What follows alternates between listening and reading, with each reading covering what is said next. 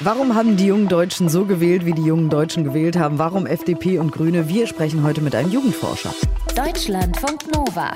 Kurz und heute mit Diane Hilscher. Wie schaffen es die Parteien, die jungen Menschen anzusprechen, besprechen wir mit dem Jugendforscher Simon Schnetzer. Seit 2010 veröffentlicht er die Studie Junge Deutsche. Guten Morgen. Guten Morgen, Diane. Die Grünen waren für viele sicher erwartbar. Fridays for Future, Klimaangst und so. Aber warum ist jetzt die FDP so beliebt bei Erstwählerinnen und Erstwählern?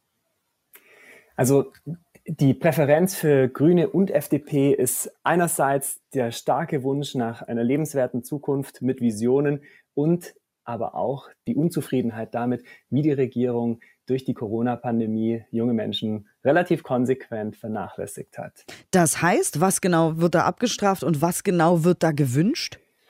Also junge Menschen haben sich überhaupt nicht gehört gefühlt. Also während das Arbeitsleben aufrechterhalten wurde, war die Bildung in diese eigenen vier Wände und in ein Digitaldesaster gestürzt. Und junge Menschen haben sich einfach gewünscht, hey, hört uns doch mal zu, nehmt unsere Bedürfnisse auch wahr und verbietet nicht einfach nur alles, sondern schaut auch, dass ihr wieder Räume schafft. Das Thema Freiheit schreit hier förmlich raus und beteiligt uns. Mhm. Und auf Platz 1, wie gesagt, die Grünen, habe ich ja eben schon gesagt, das ist ganz klar einfach nur das Klimathema. Das Klimathema spielt bei der FDP genauso mit. Also wer fürs Klima ist, hat nicht gesagt, ah, ich muss die Grünen und kann nicht die FDP wählen. Da gibt es dann andere Gründe, warum das so stark dann äh, sich unterscheidet. Also es gibt schon zwei Lager, also eher weiblich, ähm, sozial ist äh, bei den Grünen und das Thema Wohlstand, das spielt jetzt eine ganz wichtige Rolle und da fühlen sich ganz viele eben auch von der, von der FDP angesprochen. Also dieses Wohlstandsversprechen, eine Zukunft in Wohlstand. Welche Rolle haben denn soziale Medien für beide Parteien gespielt? Waren die jetzt irgendwie ganz besonders gut, äh, um die jungen Menschen auf den sozialen Medien zu erreichen?